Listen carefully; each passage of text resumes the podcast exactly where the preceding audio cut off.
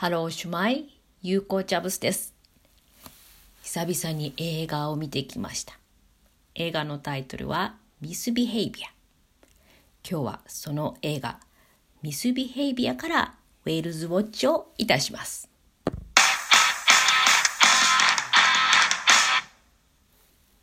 毎日コツコツウェールズ探し、ゆうこチャブスです。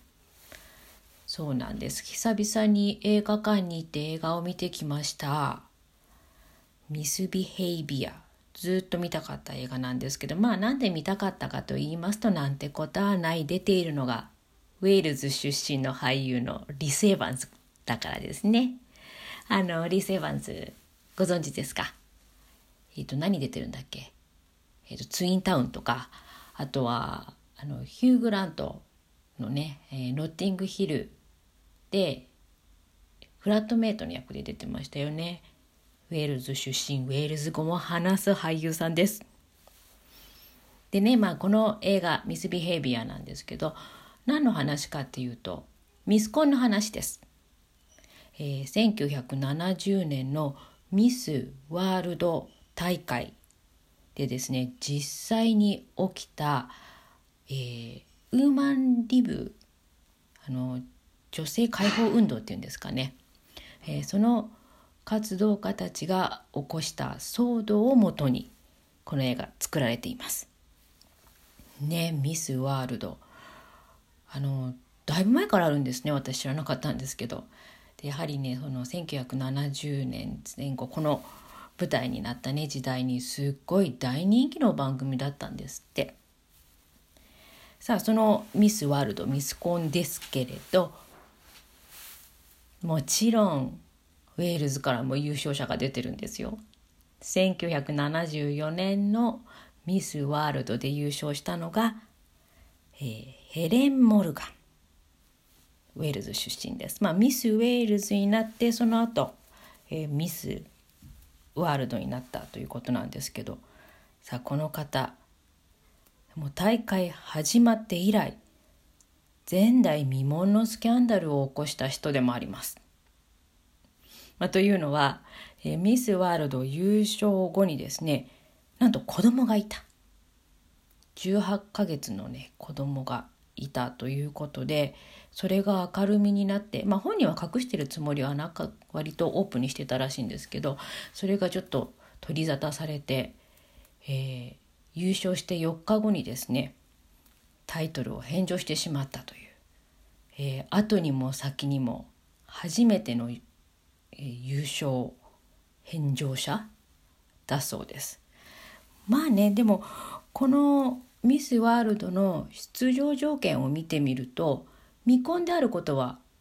条件なんですけど子供がいるいないは特に触れられてないんですよね。なのでまああの辞めることなかったのにといえばまあそうなんですけれども多分そういった注目に耐えられず辞めてしまった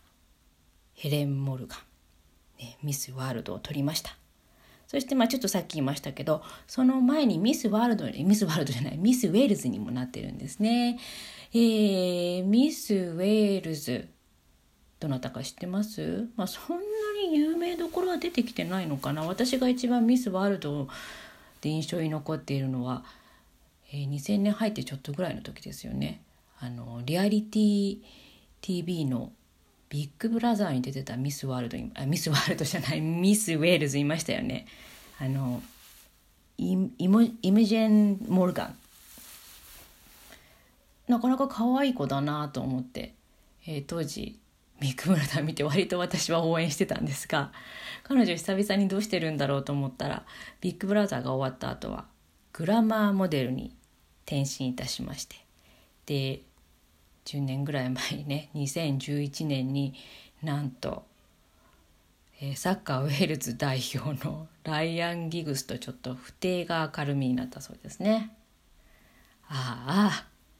あれですよねライアン・ギグスちょうど先週ぐらいもガールフレンドの暴行容疑かなんかで逮捕されてましたよね。一体何やってんだかっていう感じがしますけれどもね。まあ、ついでにスキャンダル絡みの話をすると1973年のミス・ワールドとトム・ジョーンズもえー、スキャンダラスな関係が噂になっていました。まあね、こんなゴシップの話ばっかりするとなんかこう後味が悪くなってきてしまいそうなのでちょっと話題変えましょうか。ウェールズの女性活動家でも見ていきましょうかね。えー、ちょうどですね今ウェールズで、えー、女性活動家について進行中のプロジェクトがあります。モニュメンタル・ウェルシュ・ウィメン・キャンペーンというものなんですが、えー、女性のあの銅像ってあまりないですよねほとんどない。なのでウェールズ初の女性の銅像を作ろうじゃないかというですね動きが、えー、去年ぐらいから高まってましてじゃあウェールズで女性で偉業を成し遂げた人を、まあ、リストアップしてで今5人に絞られたところそれをその中から投票してウェールズ初の女性の銅像を作るプロジェクトが今進んでいます。で去年ですねその5人に選ばれた人たちがいたんですけれどちょっと紹介しましょうかね。えー、まず1人目エリザベス・アンドリュースという人えー、っとですねウェールズの労働党の女性支部を、えー、オーガナイズした人ですね。このエリザベス・アンドリュースという人は炭鉱の町で生まれ育ったので、えーまあ、炭鉱夫家族に炭鉱で働いているお父さんとかお兄ちゃんとかにですねあのシャワーを仕事場に設置するように強く訴えた人でもあるんですね。もうそのシャワーが仕事場にできる前は皆さん、えー、炭鉱夫の人は仕事が終わると家に帰ってきてでお風呂の支度をするのが女性だったんですね。なので女性が、えー、重たいお湯を持ってでしかも暑いんでそれをこぼしたりしてあの事故につながる非常に危ない重労働ということでそれは大変なので仕事場にシャワーを設置しようというふうに訴えた人でもあります。そして、えー、2番目、えー、クラノグエンクラノグエンというね、えー、詩人です。ビクトリア朝時代の。でねこの人はあのウェールズでですねえー、国を挙げての文化祭エステスポートっていうのがあるんですがそこで毎年最優秀詩人最優秀ポエットを選んで優勝した人はあの椅子がもらえるっていうあの伝統的なイベントがあるんですがそこで初めて、えー、女性として優勝したエステスポーツで優勝した人です。えー、3人目がエレイン・モルガン、えー、テレビの脚本家ですね。まああのウェールズ版の橋田壽賀子さんというふうに思っていただければいいかと思います。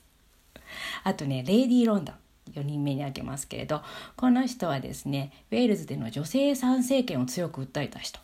ちょっと過激な人であの post box を爆破したりですね。あのまあ、女性参政権反対だった Prime Minister に飛びかかったりとかした女性でもあるんですけれども非常に強い女性。そして最後に5番目、えー、この人が投票で1位になりまして、えー、ウェールズで一番最初の女性の銅像になる人ベティ・キャンベル。ベティ・キャンベルはですね、えー、ウェールズ初の黒人の学校長になった人。でまあその学校長になったところでですねまああの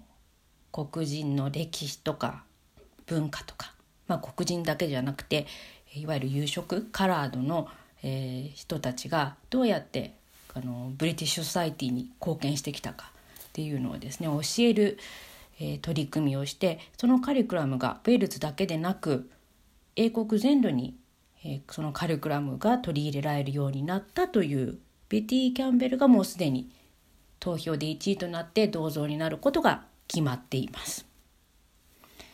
えー、場所はねカーディフのセントラルスクエアなので、えー、センカーディフセントラルステーションの目の前にできるということなんですけれどもね、えー、除幕式が今年の秋と言われていたのがちょっと伸びたようで来年の6月というのが最新のニュースで出ていました。まあね5人、えー、ウェールズからの女性活動家挙げましたけどもまあ女性だけじゃないですけどね。あのちょっとこうきっかけが誰かに言われたショックだった。た一言とかあのモヤモヤっとしたとか違和感があったっていうことすごい原動力になりますよね。うん、あのまあこの「ミス・ビヘイビア」っていう映画を見ていて私もそういえばモヤモヤっとしたのが字幕。あの出てくるミス・ブリテンをですねミス・イングランドっていうふうに書いてあってちょっともやっとしました。あのよくあるんですよね。あのウェールズのチーズスノードンからのチーズなのに原産地がイングランドって書いてあったり、えー、ウェールズに住んでる時にお手紙もらって住所を見てみると「アベリストイスウェールズイングランド」って書いてあったりあのもやもやっと違うんだよって 言いたくなりますけどこんなモヤモヤが、えー、何かの原動力何かの活動にいずれつながるのかななんて思ってみたりもしました。まあ考えてみたらそのモヤモヤがですね今このラジオトークで生かされてるのかもしれませんけどね。ということでですね今日は、えー、ミスコントウェールズ女性活動家とウェールズについてお話をさせていただきました。